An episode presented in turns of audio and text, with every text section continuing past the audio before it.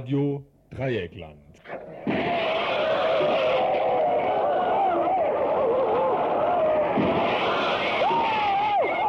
Tagesinfo.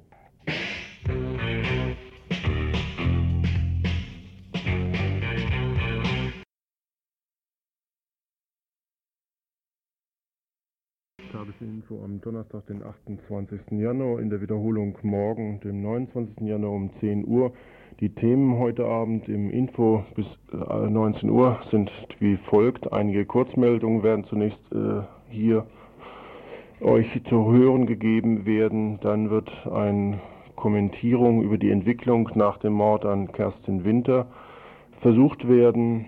Schließlich Schließlich haben wir ein Studiogespräch hier äh, gemacht mit einem Vertreter von einem Bündnis, einem antirassistischen Bündnis. Es gibt da im Moment äh, einige Aktivitäten zu verzeichnen und darüber wird berichtet werden. Als nächstes äh, gibt es einen Beitrag zum Solidarpakt, das heißt zu den Sozialabbauüberlegungen, Gedanken der Regierung. Und äh, da haben wir dann noch ein kleines Spiel vom Arbeitsweltradio mit dabei. Und zum Schluss noch zwei Beiträge. Gestern war da eine Pressekonferenz zu den Ereignissen um die Verhaftung und Verurteilung von Stefan Waldberg. Ein Mitglied des Freundeskreises äh, wird über die Pressekonferenz berichten und über das, was jetzt in Zukunft im Zusammenhang mit dem Stefan ähm, weiter geplant ist. Und zum Schluss ein ähm, Beitrag über einen Prozess, der morgen um 10.15 Uhr stattfinden wird. Äh, eine äh, Anklage für jemand, der an der KDS-Auseinandersetzung ähm, beteiligt war und dort von dem Staat vor, ähm, angeklagt wird wegen verschiedenen Sachen, die er dort gemacht hat. Ja, das waren erstmal so die Hauptbeiträge und jetzt kommen wir gleich zu den Kurzmeldungen. Das war die falsche Musik. Da kommt erst noch eine Telefonangabe hier von Radio Dreieckland, wo wir zu erreichen sind. 0761 31 028. Und wir fangen überhaupt an mit den Kurzmeldungen.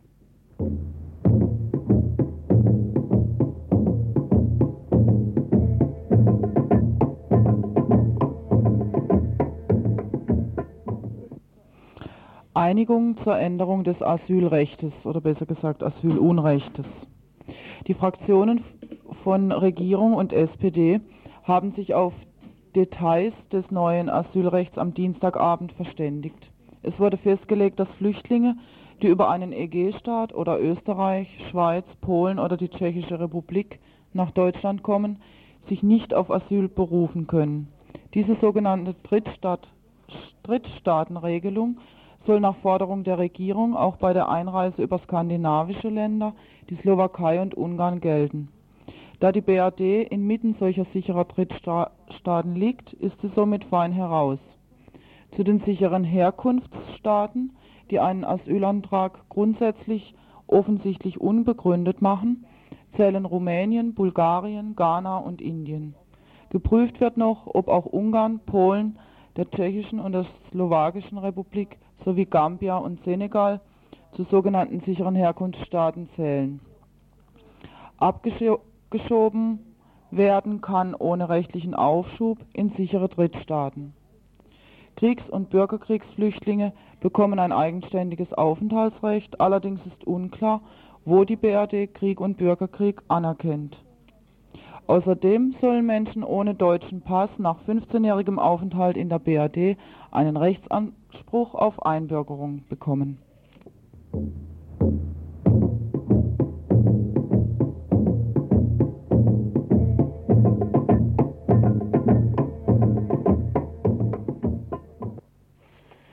Hannover. Das Gericht stinkt.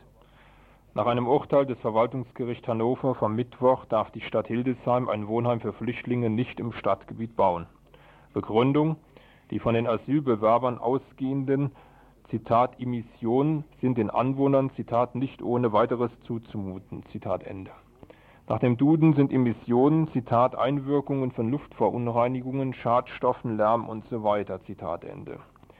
Diesem handfesten Rassismus setzt das Verwaltungsgericht aber noch eins drauf. Zitat, die Kammer berücksichtigt dabei, dass in Übergangswohnheimen für ausländische Flüchtlinge auch solche Personen Aufnahme finden können, die infolge ihrer gänzlich unüblichen Gewohnheiten, Lebensstile, Familiengrößen, aber auch der zu beobachtenden Rücksichtslosigkeit oder übergroßen Zahl jugendlicher Mitglieder in so enger räumlicher Unterbringung Nachbarn eines Wohngebietes nicht ohne weiteres zumutbar sind. Zitat Ende des Gerichts. Diese Urteilsbegründung ist menschenverachtend und rassistisch. So Hannes Keppmann, Grünen Abgeordneter im Niedersächsischen Landtag. Er, fordert ein Antidiskriminierungsgesetz, das offene und versteckte Ausländerfeindlichkeit unter Strafe stellt. Anscheinend werden rassistische Äußerungen allmählich zum normalen Umgangston bei einigen Staatsangestellten.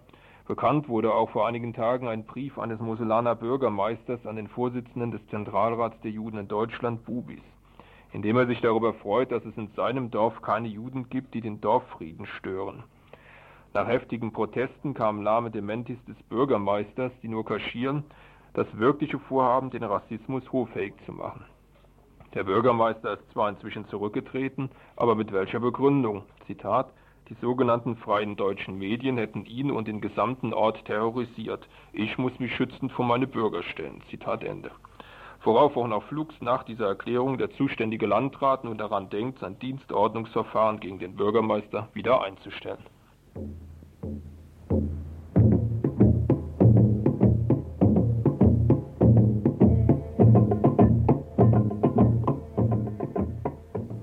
Aus der gleichen Ecke noch eine andere Geschichte. Es geht um einen ideologischen Chefberater der CDU. Gegen den Bonner Dominikanerpater Basilius Streithofen mit Namen wird wegen Verdacht der Volksverhetzung ermittelt.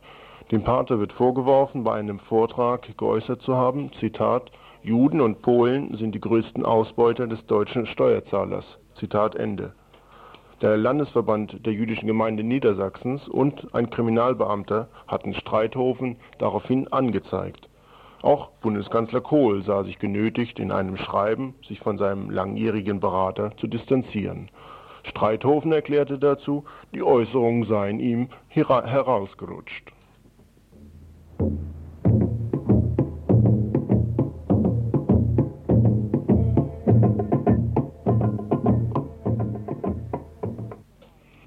Weiter Streit um Mahnminuten. Der Streit um einen bundesweiten Aufruf der IG Medien für 15 Mahnminuten gegen Fremdenhass geht weiter. Zwar einigten sich Gewerkschaft und Druckarbeitgeber am Mittwochvormittag auf einen Vergleich. Die Arbeitgeber ließen am Nachmittag jedoch eine Erklärung verbreiten, in der sie diesen Vergleich widerriefen. Die IG Medien hatte sich in Ludwigsburg vor dem Arbeitsgericht verpflichtet, ihre Mitglieder in einem neuen Aufruf dazu aufzufordern, die Arbeit nur dann niederzulegen, wenn der Arbeitgeber einverstanden ist. Im Gegenzug wollte der Bundesverband Druck die Unternehmer dazu aufrufen, die Aktionen zu unterstützen, wenn keine wichtigen betriebstechnischen Gründe dagegen sprechen.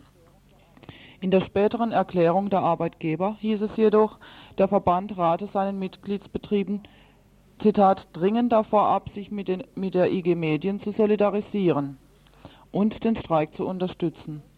Der Profess Prozessbevollmächtigte der Arbeitgeber Thomas Mayer sagte, die Mitgliedsbetriebe fühlten sich durch den im Vergleich vereinbarten Appell des Verbandes unter Druck gesetzt. Mayer sagte weiter, Arbeitsniederlegungen gegen Fremdenhass würden vom Verband für unsinnig gehalten, da sie niemanden nützen. Der Hauptvorstand der IG Medien hatte aus Anlass des 60. Jahrestags der nationalsozialistischen Machtergreifung am 30. Januar zu Mahnminuten aufgerufen.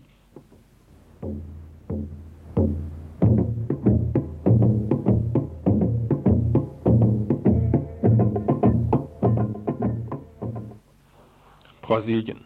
Rund 200 Landarbeiter sind in Südbrasilien in einen Hungerstreik getreten, um gegen den schleppenden Verlauf der Landreform zu protestieren. Der Sprecher der Bewegung der Landlosen, Antonio Mattes, sagte, alleine Bundesstaat Rio Grande del Sul lebten, lebten rund 1400 Familien in Lagern, die auf die Zuteilung von Land warteten. Die Existenz von weiteren 3100 Familien sei bedroht, wenn sie nicht umgehend Hilfe für die Bearbeitung zugeteilten Landes erhielten. Und gleich weiter mit der nächsten internationalen Kurzmeldung. Arabische Liga nennt Flugverbotszone im Irak illegal. Der Generalsekretär der Arabischen Liga, Esmat Abdel Megid, hat die Rechtmäßigkeit des von der US-Regierung verhängten Flugverbots über den Norden und Süden des Iraks in Zweifel gezogen. Die Arabische Liga lehnt jede Anwendung von Gewalt gegen ein arabisches Land ab. Die Einstellung der westlichen Kriegspartei in Bezug auf die Errichtung von Flugsverbotszonen ist illegal. Unterdessen werden die Satrapen der westlichen Kriegspartei für ihre Dienste fürstlich entlohnt. Der Kuwait wird der Türkei für ihre Dienste im Golfkrieg eine Million D-Mark überweisen.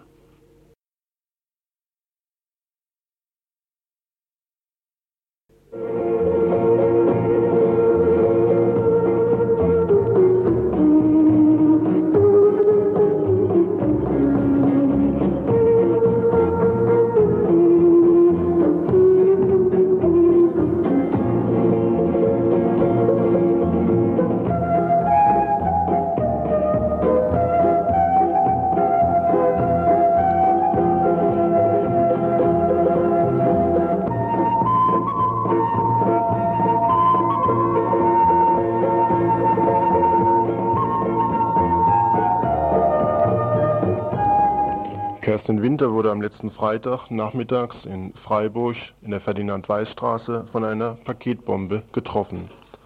Die bei der Explosion dieser, Expl dieser Paketbombe erlittenen Verletzungen führten zu ihrem Tod. Ihr Herz wurde zerrissen und dies im wahrsten Sinne des Wortes. Seitdem wird in aller Öffentlichkeit von, und von allen interessierten und nicht interessierten Kreisen wie wild spekuliert, was der genaue Zusammenhang sein kann oder sein könnte unter der dieser Mord stattgefunden haben kann. Es wird von einigen bereits offen die These verkündet, dass die Behauptung, dies käme aus der faschistischen Ecke, bereits zur Gewissheit geworden ist. Dies ist allerdings noch nicht so, denn die tatsächlichen Beweise dafür fehlen bislang oder sind uns immerhin noch nicht bekannt, wenngleich auch über den Sender von Radio Dreikland zum Beispiel schon früh dieser anscheinend bewiesene Zusammenhang dargestellt worden ist so erscheint es als verfrüht, das mit Gewissheit vertreten zu können. Zwar sprechen eine ganze Reihe von Zusammenhängen mit der Person Kerstin Winter und ihren Aktivitäten dafür, dass eine kleine, gut organisierte Gruppe aus der Fascho-Ecke dieses bewerkstelligt haben könnte, allerdings ist dies erstmal eine These, für die es jedoch eine ganze Reihe von Motiven gibt. Es ist nicht der erste Mord, der von Faschisten ausgeführt worden ist. Es ist auch nicht die erste Aktion, die Faschisten im südbadischen Raum auf dem Konto haben würden. Bislang jedoch war ihnen von Leuten, die es wissen sollten, weniger zugetraut worden. Entsprechend groß ist nun auch die Verunsicherung, die von vielen Leuten nicht nur so empfunden wird, sondern auch zu äußerst schwierigen Reaktionen geführt hat. Was ist eigentlich los?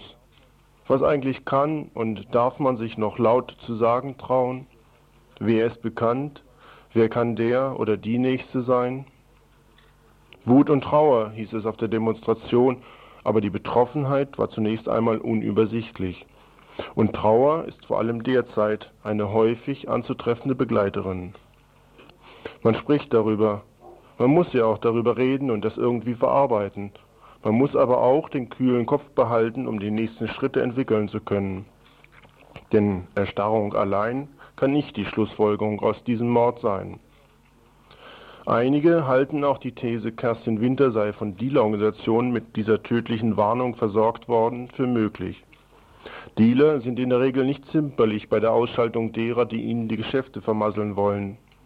Allerdings ist auch dies bislang nicht das Niveau der Konfrontation gewesen, die hier anzutreffen gewesen wäre. Und so stark war wohl auch die Kritik von Kerstin an den Heroin- und Kokainhändlern nicht, als dass sie von diesen persönlich aufs Korn genommen worden wäre.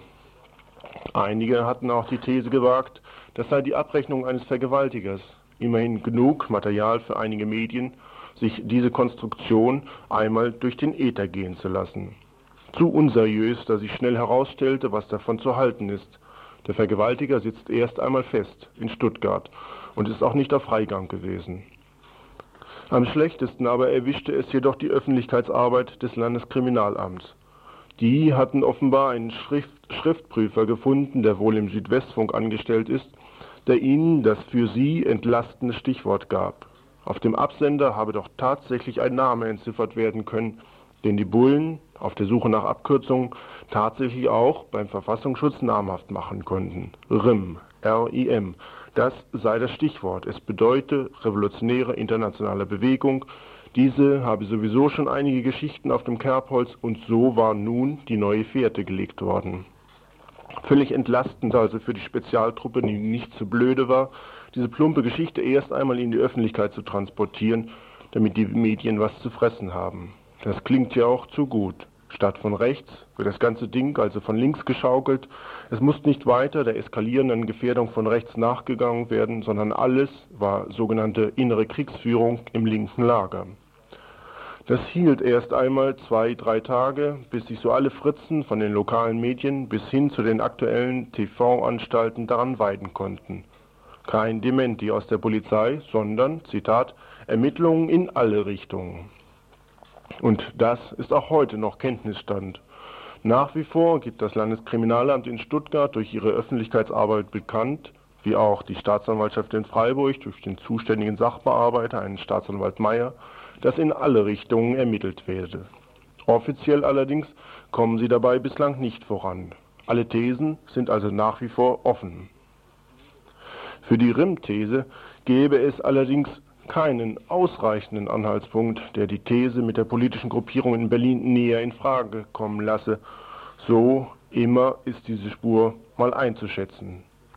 Es wäre auch abenteuerlich, wenn dieser These ernsthafte Bedeutung beigemessen werden würde, denn dann hätte Freiburg das Ding längst an die oberste Ermittlungsbehörde in Karlsruhe abgeben müssen. Dafür allerdings gibt es bis heute keinen genaueren Hinweis.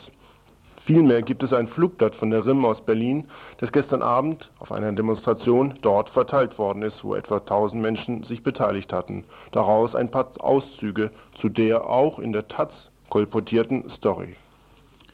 Am Freitag, dem 22.01.93, wurde in Freiburg Kerstin Winter durch eine Paketbombe ermordet. Da Kerstin in der Antifa-Bewegung in Freiburg sehr aktiv war, deutet alles darauf hin, dass hinter diesem Attentat organisierte Faschos und letztlich der deutsche Staat selbst stecken.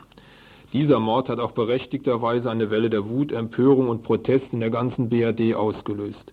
Wie bei jedem vergleichbaren Mord der letzten Jahre versuchen die Bullen so lange wie es geht zu verneinen, dass hinter diesem Mord ein politisches Motiv steckt. Durch gezielte Falschinformation in der Presse wollen sie nicht nur ihre Faschokettenhunde decken, sondern auch die Wut und den Protest die dieser Faschenmord ausgelöst hat, abschwächen. So war es bei den Morden in Mölln, bei Amadeus Antonio, Silvio Meyer, Mete Exi, Mahmed Assar, Ufuk Sein und so weiter und so weiter. In einem Bericht vom 27.01.93 behauptet die Taz, dass die RIM, gemeint ist die revolutionäre internationalistische Bewegung, mit diesem Mord was zu tun hat. Auf Seite 5 steht als Überschrift RIM als Absender der Briefbombe. Diese Information will die taz von dem Landeskriminalamt LKA bekommen haben. Die taz behauptet weiter, dass die RIM heftig im Clinch mit der linksautonomen Szene liege. In Wahrheit haben die Maoisten in der BRD seit über einem Jahrzehnt zum Teil engen Kontakt mit autonomen und anderen linken Kräften. In dieser Zeit sind zahlreiche gemeinsame Aktionen, Veranstaltungen, Demos und dergleichen erfolgreich durchgeführt worden, an denen sich Zehntausende beteiligt haben. Darüber hinaus ist auch der Redaktion der taz bekannt, dass es ein maoistisches Prinzip ist, die breitmöglichste Einheit gegen den gemeinsamen Feind zu bilden und den Kampf gegen die herrschende imperialistische Ausbeuterklasse zu richten. Sie wissen auch, dass es ein maoistisches Prinzip ist, Widersprüche, die unter den Massen und zwischen radikalen und revolutionären Organisationen entstehen, nur mit demokratischen Methoden zu lösen und durch Diskussion, das heißt durch Diskussion, Debatte und Überzeugung. Soweit dazu also die revolutionären Kommunisten in Berlin. Man muss sich vielleicht überlegen, warum die Bullen diesen etwas merkwürdigen Zusammenhang basteln. Die RIM ist nicht gerade beliebt bei ihnen und auch nicht bei den Linken. Die RIM will im Februar einen Kongress veranstalten, für den bereits jetzt geworben wird. Zur Situation in Peru soll das gehen. Auch ein Thema, was vielleicht die Bullen interessieren könnte und nicht nur sie. Und deshalb haben sie vielleicht jetzt schon in der Öffentlichkeit auf diesen Dingen rumgehackt. Außerdem ist es natürlich eine willkommene Möglichkeit für die Boulevardmedien, diesen Punkt zum Gegenstand ihrer Schmierengeschichten zu machen. Da wird dann zum Beispiel in der Badischen Zeitung heute gleich ein Vertreter der linksautonomen Szene zitiert, der scheinbar für alle stellvertretend eine zwar zutreffende, damit aber keinesfalls von allen abgestimmte Meinung vertritt. Das wurde am Dienstag über Radio Dreieckland als individuelle Meinung dargestellt. Die BZ über ihren unsäglichen Joachim Sterz macht daraus gleich den Vertreter der linksautonomen Szene, ohne diesen je gefragt zu haben. Der Ermittlungsvorgang bei der Staatsanwaltschaft kommt, so die heutige Erkenntnis, scheinbar gar nicht voran.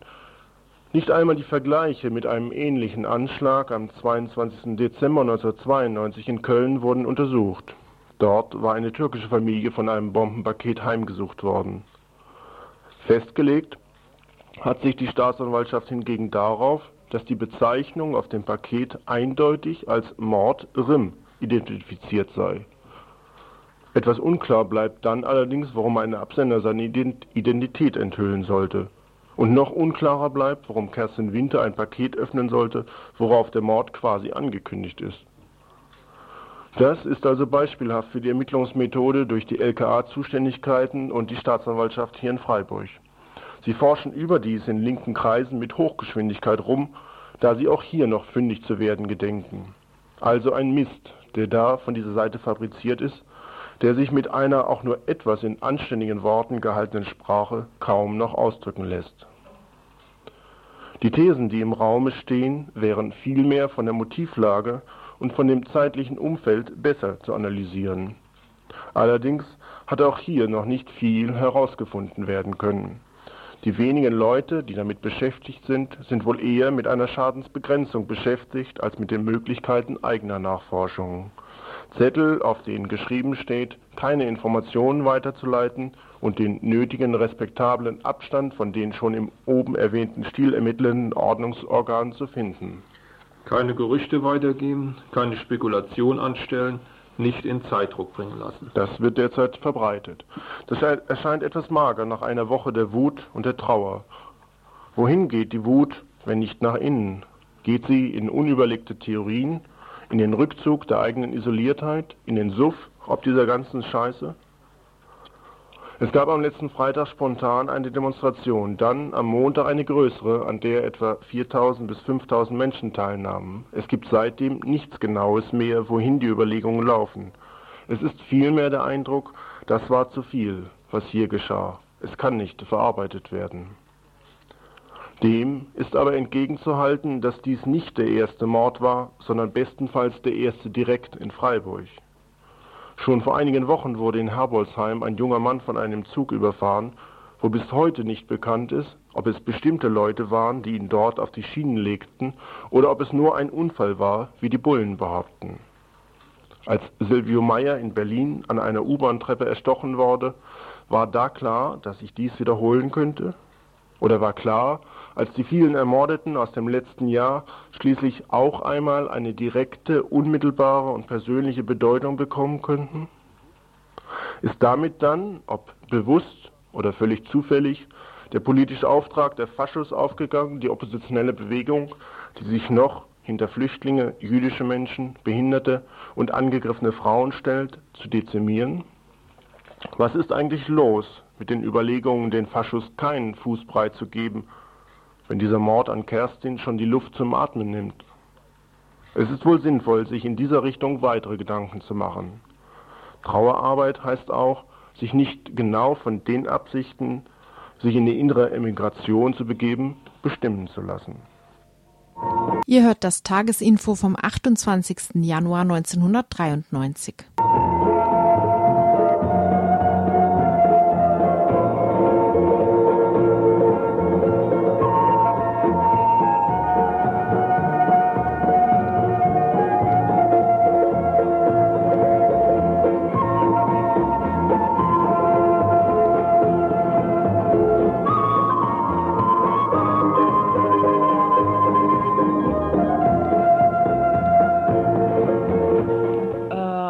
habe jetzt hier vor mir ein Flugblatt liegen. Das Flugblatt ruft auf zu einer Demonstration am kommenden Samstag, am 30. Januar um 11 Uhr.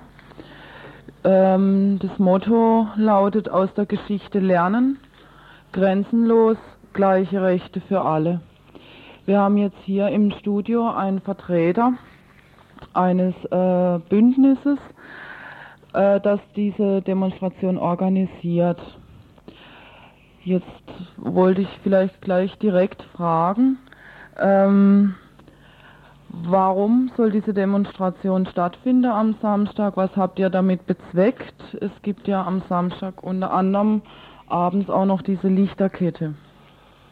Ja, ähm, also erstens muss man schon sagen, die, diese Plenum existiert seit vier, vier fünf Wochen ungefähr. Äh, wir haben schon gedacht, dass das bisherige äh, Vorgehen, äh, das in Freiburg einfach nicht reicht, äh, die antirassistische Arbeit äh, so weiterzubringen. Also das müsste schon auch, diese antirassistische Arbeit auch bestimmte Sachen inhalten, zum Beispiel die hier lebende Ausländer, zweitens staatlicher Rassismus beinhalten. Äh, eigentlich die 30. Januar-Demo ist äh, Anfang an nicht geplant. Das ist auch spontan entwickelt, äh, weil von bestimmten Gruppen, die auch im Plenum drin sind, äh, Vorlegen gehabt haben, am, am 30. irgendwas zu machen. Äh, also Demonstration oder Kundgebung äh, oder verschiedene Aktionen, vielleicht Flugblatt. Und daher haben wir schon vom Plenum aus beschlossen, dass 30. die erste Demo, also kurzfristig organisierte Demo stattfindet. Und das ist so entstanden. Also das ist auch die äh, nicht nur allein Geschichte ähm, zu analysieren, sondern auch heute die Bezug beziehen, dass rassistische Politik, die auch seit äh, dem 30. Äh, also 33. bis jetzt gekommen ist. Ähm, welche Gruppen sind da jetzt zusammengeschlossen? Was ist das für ein Spektrum? Also die Spektrum ist drei, vier, vier Gruppen sind drin und äh, die Rest sind die Einzelpersonen. Mhm. Ähm, also es geht euch darum, jetzt einfach in diese Aktionen da mehr politische Inhalte reinzubringen, die jetzt momentan in der Stadt überall laufen.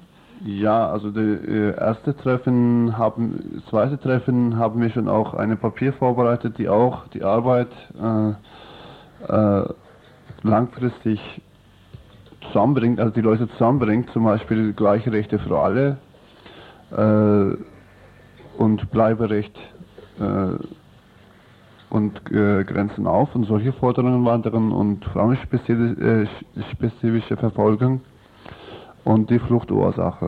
Also das waren schon gemeinsame Plattformen. Mhm. Ähm, es gibt ja auch noch andere Bündnisse, zum Beispiel hat die linke Liste auch eingeladen äh, zu einem antirassistischen Treffen. Besteht nicht die Gefahr, dass sich jetzt da zu viel verzettelt? Ähm, beziehungsweise was, was ähm, macht jetzt das andere Spektrum? Arbeitet ihr zusammen? Wisst ihr da Bescheid? Äh, wir wissen schon Bescheid. Also von linke Liste, Filmsliste haben wir schon auch die Einladung bekommen und waren wir auch da. Äh, also wir arbeiten schon zusammen. Das heißt, äh, außer linke Liste gibt es auch bestimmte Gruppen noch, also die auch von Grünen auch antirassistische Arbeit oder von, von Ausländerinitiative nochmal sowas äh, aufgerufen. Äh, mit denen besteht bis, bislang keine Zusammenarbeit, aber wir lehnen grundsätzlich ab, wenn das nicht die Frage gestellt wird, äh, was rassistische Politik in dieser Stadt ist. Die andere äh, ist das, wenn das nicht in gleiche Recht für alle geht. Ähm, und drittens, wenn das nicht äh, die Frage gestellt wird, die, die, also die Grenzen aufmachen, Bleiberecht für alle. Äh, also wir finden auch nicht richtig, wenn man äh, von Ausländerfeindlichkeit redet. Äh, die Ausländer, die 30 Jahre lang hier arbeiten und leben, aber von, von Gesetzen hier zweite Klasse oder dritte Klasse behandelt wird. Mhm. Wenn das nicht Frage gestellt wird, dann basiert keine Zusammenarbeit irgendwie. Mhm. Ähm, vielleicht noch eine Frage, wie geht ihr jetzt mit dieser Lichterkette um? die da ja organisiert wird und ähm, beabsichtigt ist, da auch äh, ganz unpolitisch äh, zu stehen. Also wir gehen, wir rufen keine Menschen auf, dass sie Lichterkette machen äh, und äh, in Lichterkette gehen. Äh, aber wir rufen alle auf, die auch an dem Abend irgendwas unbedingt machen wollen, äh, die auch vor der Theater zu treffen und von dort aus versuchen, äh, eine inhaltliche Demozug zu, Demozug zu organisieren und versuchen, diese Lichterkette, die auch die Leute auf der Straße sind, mit, also anzufordern, mitzumarschieren. Mhm. Ähm, ich möchte jetzt nochmal auf dieses andere Treffen zu sprechen kommen, wo von der linken Liste eingeladen war. Das war, äh, glaube ich, auch diese Woche, Anfang dieser Woche. Äh, vielleicht kannst du was dazu sagen, was dort besprochen und beschlossen wurde?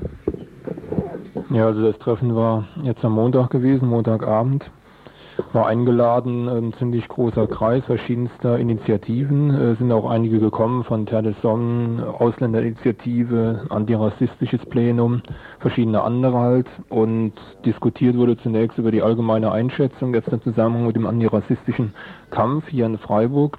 Man hat sich aber dann sehr schnell auf eine konkrete Initiative ähm, ähm, die Debatte ähm, konzentriert. Das lag auch schon in der Einladung der linken Liste angelegt. Die schlägt nämlich vor, dass wir so eine Art Bürger, also eine Bürgerversammlung zusammenrufen soll, so äh, ungefähr mit dem Thema, was kann die Stadt Freiburg und ihre Einwohner und ihre Einrichtungen gegen Rassismus, Antisemitismus und Faschismus und Ausländerhass machen. Das ähm, war die Einladung, der konkrete Vorschlag der linken Liste. Darüber wurde dann diskutiert.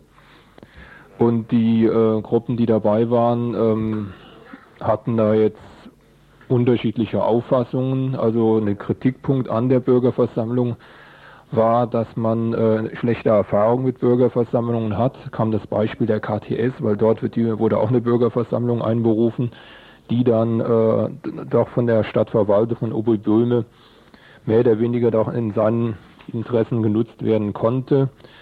Das ist so mit der Bürgerversammlung, die wird eben muss man eine Unterschriftensammlung machen. 6000 Leute müssen da unterschreiben und dann eben fordern, dass man sowas einruft, einberuft.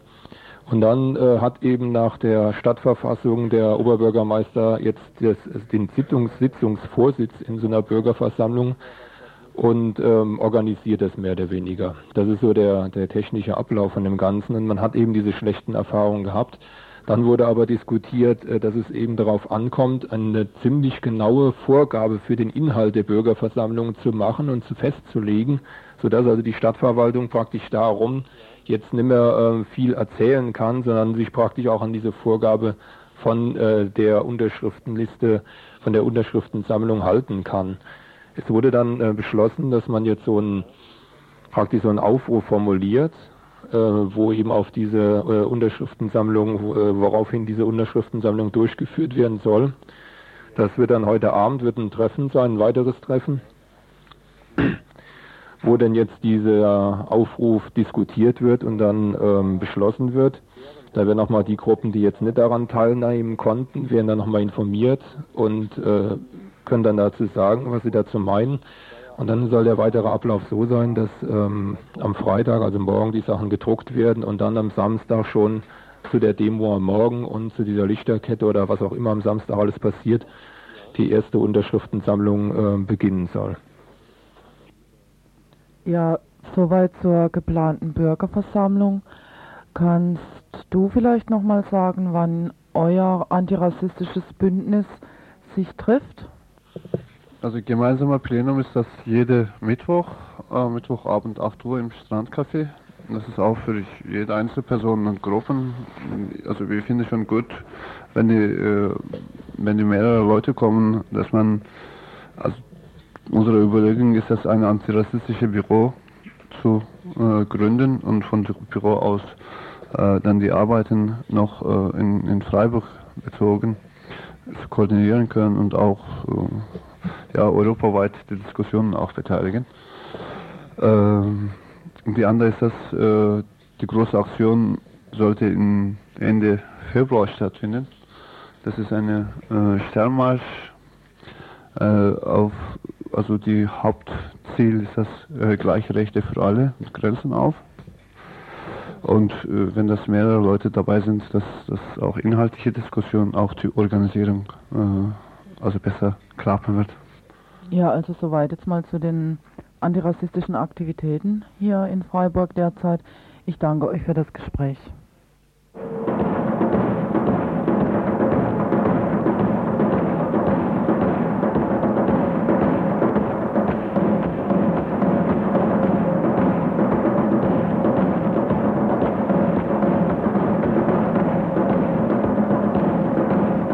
Stichwort Sozialabbau.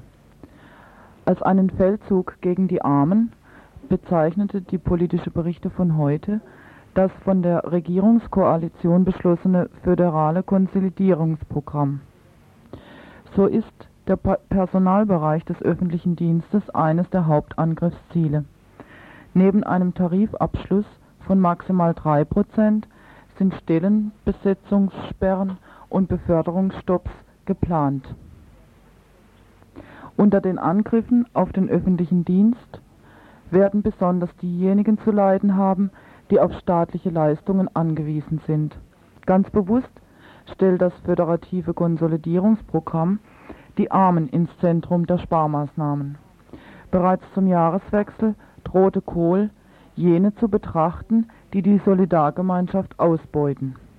Jene haben die Bonner, Regierungsparteien unter den Asylbewerbern, den Sozialhilfeempfängern, den Beziehern von Wohngeld und den Arbeitslosen ausgemacht. Entsprechend brutal sind die Kürzungsabsichten. Für Asylbewerber wird der Sozialhilferegelsatz um 25 Prozent gekürzt. 600 Millionen D-Mark sollen beim Wohngeld, 3 Milliarden bei der Sozialhilfe und 3,2 Milliarden bei Arbeitslosenhilfe, Arbeitslosen, Schlechtwetter, Kurzarbeiter und Altersübergangsgeld gestrichen werden. Auch der Paritätische Wohlfahrtsverband wendet sich mit Entschiedenheit gegen die jüngste Debatte um eine vermeintlich zu hohe Sozialhilfe. Die von Bundeskanzler Helmut Kohl und Bundesfinanzminister Theo Weigel her hervorbeschworene Gefahr zu geringer Abstände zwischen Löhnen und Sozialhilfe verminderten die Bereitschaft zu arbeiten, entspreche nicht der Realität, so der Paritätische Wohlfahrtsverband. Fälle von vier Personen Haushalte die mit einem Nettoeinkommen unter dem Sozialhilfesatz leben müssen, werden vielmehr ein Schlaglicht auf eine mangelhafte Tarif- und Familienpolitik werfen. Statt die Armen reich reden zu wollen, hält der Paritätische Wohlfahrtsverband es vielmehr für angezeigt, familienpolitische Leistungen endlich bedarfsgerecht zu gestalten. Die Sozialhilfe müsse, so die Forderung des Verbandes, tabu bleiben, denn nach wie vor sichert sie lediglich den Mindestbedarf der für ein menschenwürdiges Leben erforderlich ist.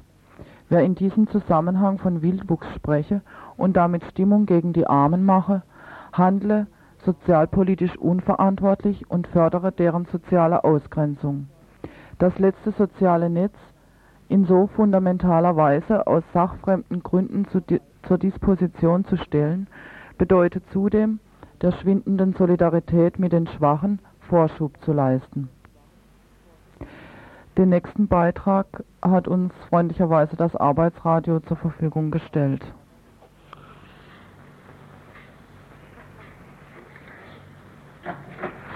Lexikon Nummer 20 Solidarpakt. Ihr hört das Tagesinfo vom 28. Januar 1993. Mein kleiner grüner Kaktus steht draußen am Balkon. Hollolari, hollolari, hollolaro, bam, bam, bam, badam. Was brauch ich rote Rosen? Was brauch ich roten Mond? Hollolari, hollolaro, hollolaro. Und wenn ein Bösewicht was Ungezogenes spricht, dann hol ich meinen Kaktus und der sticht, sticht, sticht. Oh, mein kleiner grüner Kaktus steht draußen am Balkon. Flieg, flieg, flieg.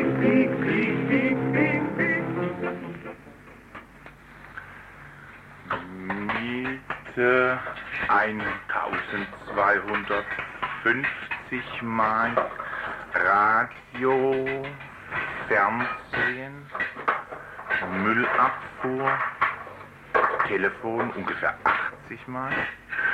Du, Klärchen, Ja? wie viel Haushaltsgeld brauchst du eigentlich im Monat? Na so, hm, 600 bis 800 D-Mark. Die brauche ich mindestens. Was? So viel Geld jeden Monat? Ja, du bist gut. Bei dem, was du so wegputzt. Aber was rechnest du da überhaupt? Willst du vielleicht meine Haushaltsführung überprüfen? Ich will überhaupt nicht deine Haushaltsführung überprüfen. Ich will nur schauen, ob es sich lohnt zu arbeiten oder ob wir besser fahren würden, wenn wir Sozialhilfe beantragen. Ja, spinnst du total? Das ist ja ein ganz besonders hirnrissiger Einfall.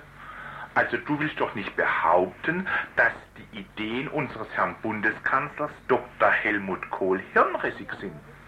Er hat nämlich gesagt, dass es im Bereich der Sozialhilfe zu viele Menschen gibt, die ohne eine Leistung zu erbringen mehr im Monat bekommen als diejenigen, die arbeiten.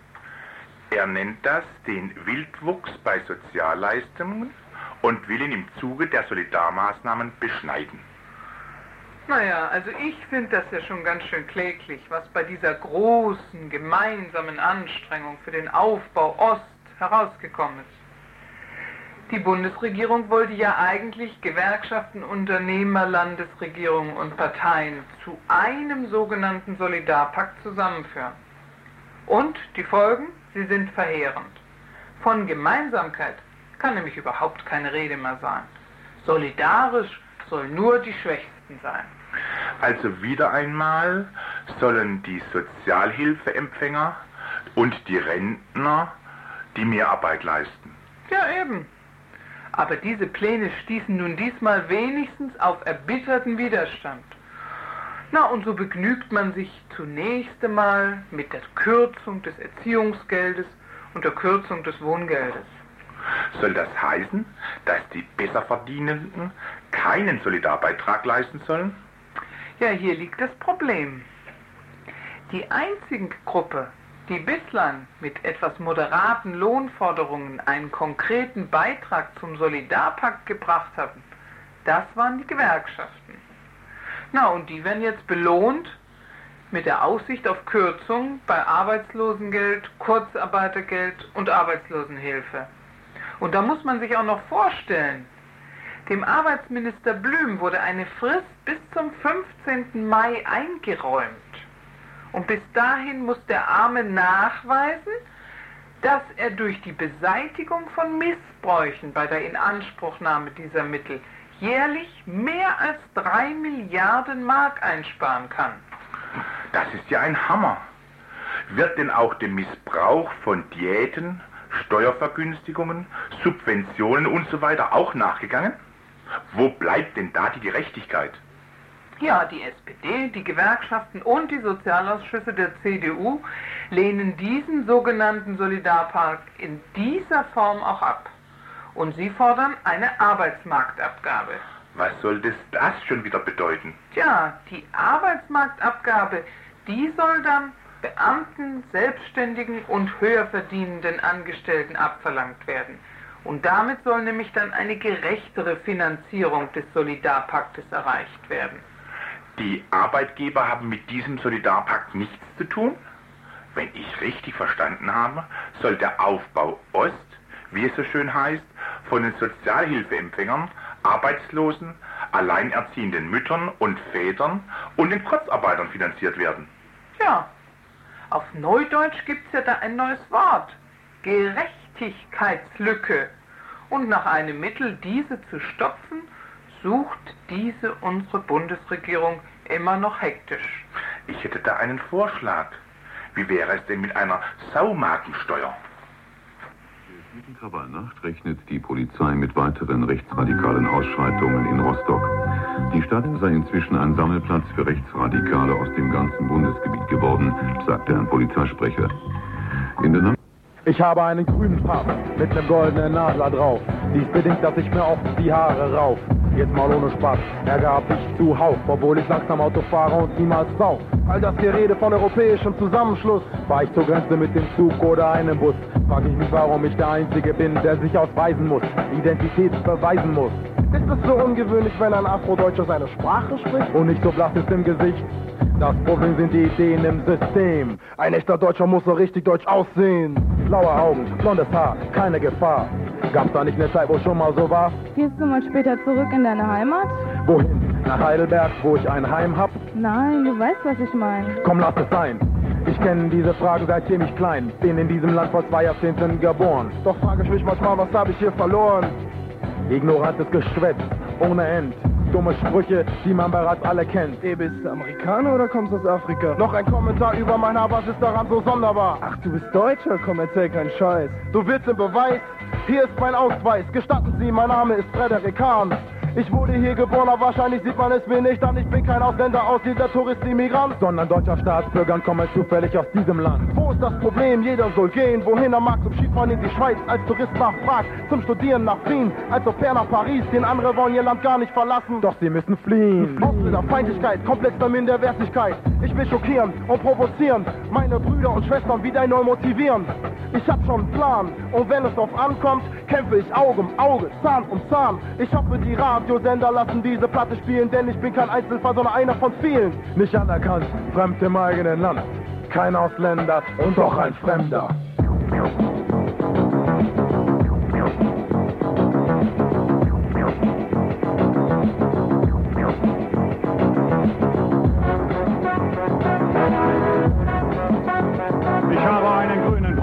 Mit einem goldenen Adler drauf, doch mit italienischer Abstammung wuchs ich hier auf. Somit nahm ich Spott in Kauf in dem einigen bisherigen Lebensablauf. Politiker und Medien berichten ob früh oder spät von einer überschrittenen Aufnahmekapazität. Es wird einem erklärt, der Kopf wird einem verdreht, dass man durch Ausländer in eine Bedrohung gerät. Somit denkt der Bürger, der Vorurteile pflegt, dass für ihn eine große Gefahr entsteht. Er sie verliert, sie ihm entgeht. Seine ihm so wichtige deutsche Lebensqualität. Leider kommt selten jemand, der fragt wie es um die schlecht bezahlte und beliebte Arbeit steht. Kaum einer ist da, der überlegt, auf das Wissen Wert legt, warum es diesem Land so gut geht, dass der Gastarbeiter seit den 50ern unentwegt zum Wirtschaftsaufbau, der sich blühend bewegt, mit Nutzen beitrug und noch beiträgt, mit einer schwachen Position in der Gesellschaft lebt. In Krisenzeiten ist in Nürnberg Rolle belegt und das eigentliche Problem, das man übergeht, wird einfach unauffällig unter den Teppich gefegt. Nicht anerkannt, fremd im eigenen Land. Kein Ausländer und doch ein Fremder. Ich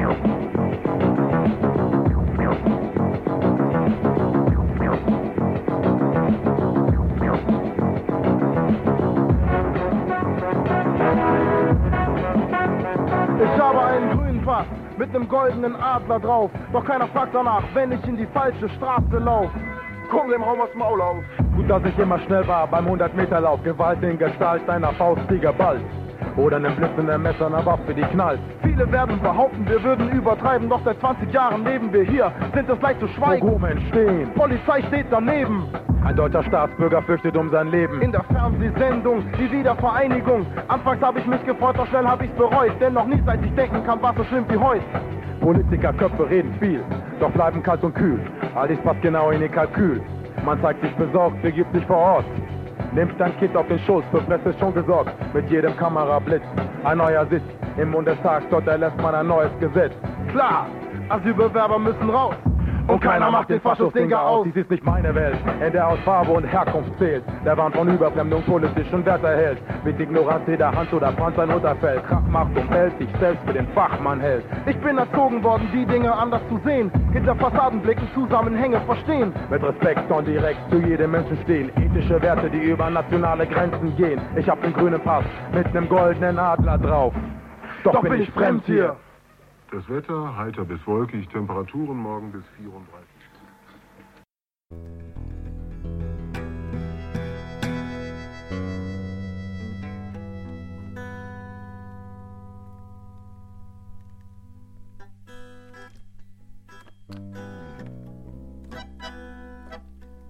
thank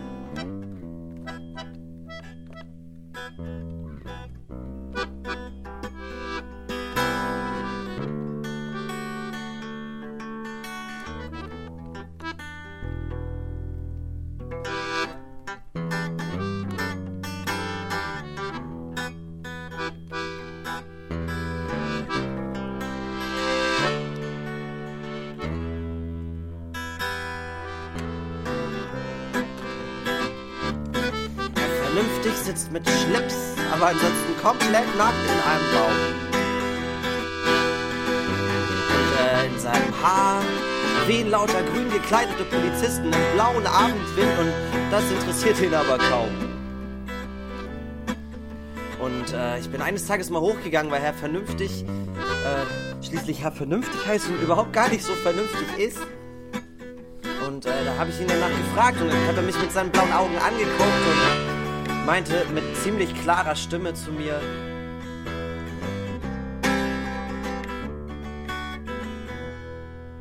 Ich schlaumette die Straße lang, es war auch schon halb zu. Am Mittagabend auf dem Dach in der Küche von Gertrud. Es schnuckte und wir hatten gute Scherze auf dem Tisch, aber dennoch war es Schlaumen, oder nicht?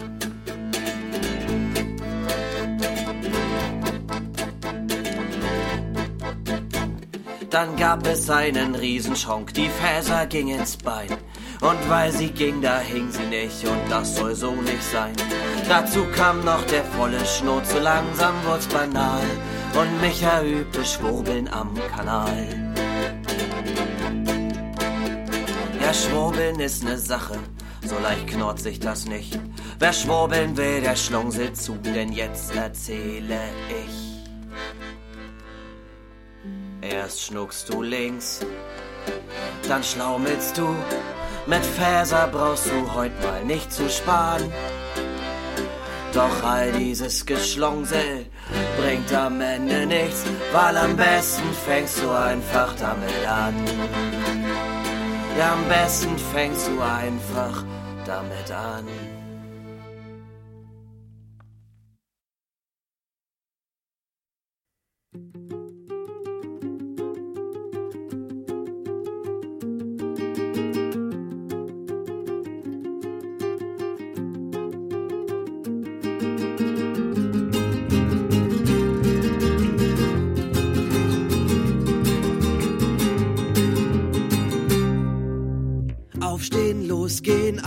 Und schlafen gehen. Seit Jahren sieht der Tag so für dich aus. Wohnung putzen, Kinder füttern, gut verstehen mit anderen Müttern. Irgendwann frisst dich der Stress mal auf. Und von Zeit zu Zeit holt der ganze Mist dich ein. Und dann nimmst du dir die Freiheit raus. Dich zehn Minuten hinzusetzen, lässt halt mal die anderen stressen, weil du mal eine kurze Pause brauchst. Und genau da kommt dein Chef. Und der ist eh total bescheuert. Und als er dich so sitzen sieht, er dich sofort gefeuert.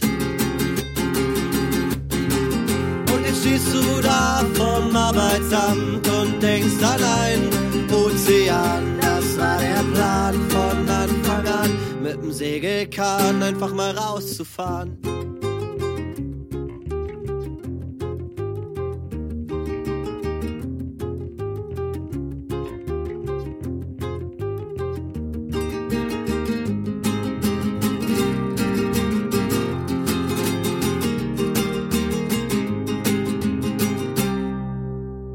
Ganze Kindheit rumgesessen und den ganzen Scheiß gefressen, den sie dir erzählt haben um dich.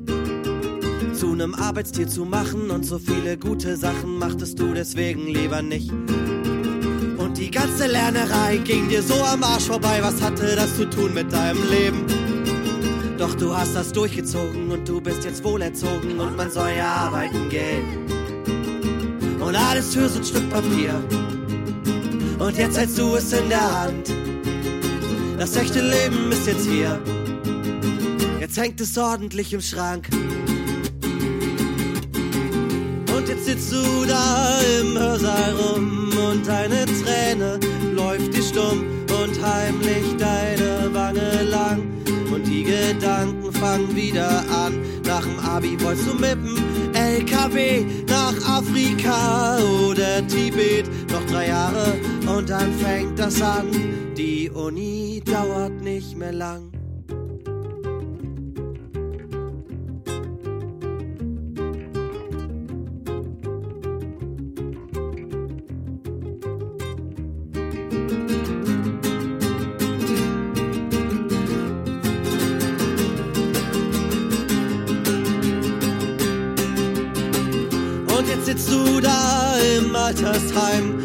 Möchtest lieber etwas jünger sein. Jetzt bist du draußen und es liegt daran, dass man dich nicht mehr verwerten kann. Das Leben geht so schnell dahin, deine Warnungen verheilen Wind, hört keiner hin und vorbei. Die Jugend hat ja keine Zeit.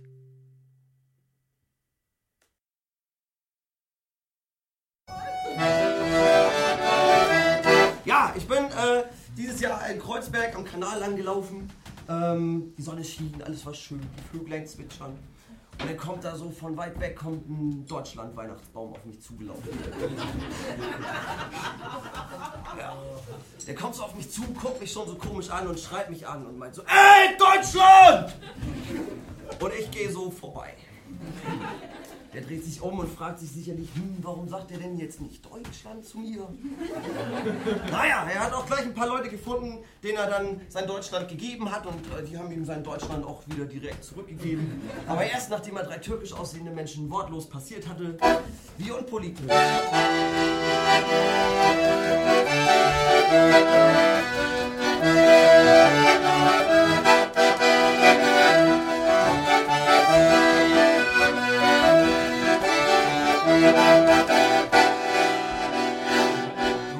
Eine schöne Fahne mit drei schönen Farben drauf. Die gehören zu deinem Land und das spielt schön Fußball auf. Die schönen deutschen Männer und die schönen deutschen Frauen freuen sich vor lauter Schönheit schöne Löcher in den Bauch. Das schöne deutsche Bier in den schönen deutschen Mengen führt zu schönen Männergrün und auch zu schönen Schlägen. Die schönen Fußballspieler kriegen schön viel Geld, während's nebenan so schön an Lebensmitteln fehlt. Ein Deutscher sein, ein Deutscher sein, ein Deutscher sein. Hier gibt's die Qual der Wahl zwischen Wodka, Sekt und Wein. So schlimm gelitten an der Schuld, jetzt sind mal andere dran. Trinken und feiern, saufen sie und klatschen Frauen.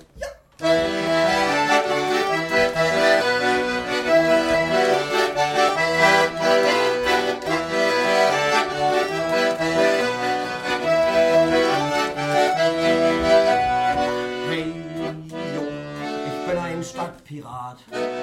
Sieh, die Fahne gehört dem deutschen Staat. Hol den goldenen Streifen, hol den goldenen Streifen.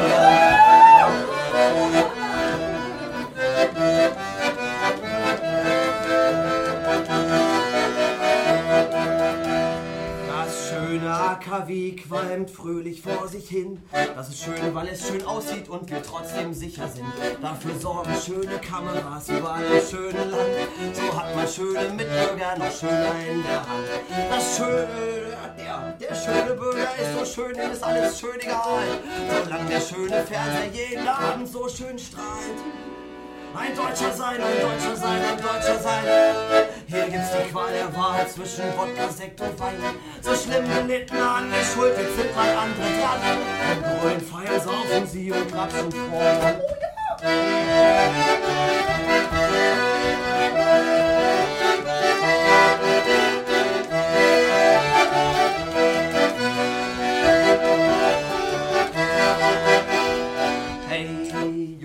Ich bin Stadtpirat. Sieh, die Fahne gehört dem deutschen Staat.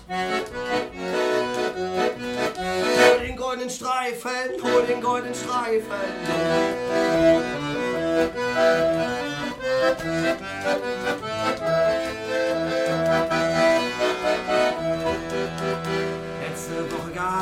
Abschiebung und das war wirklich schön. Der Typ war nicht schön deutsch und soll immer schön nach Hause gehen. Der kommt so schöne Berge an und schöne deutsche Seen und die sind hinterher weg.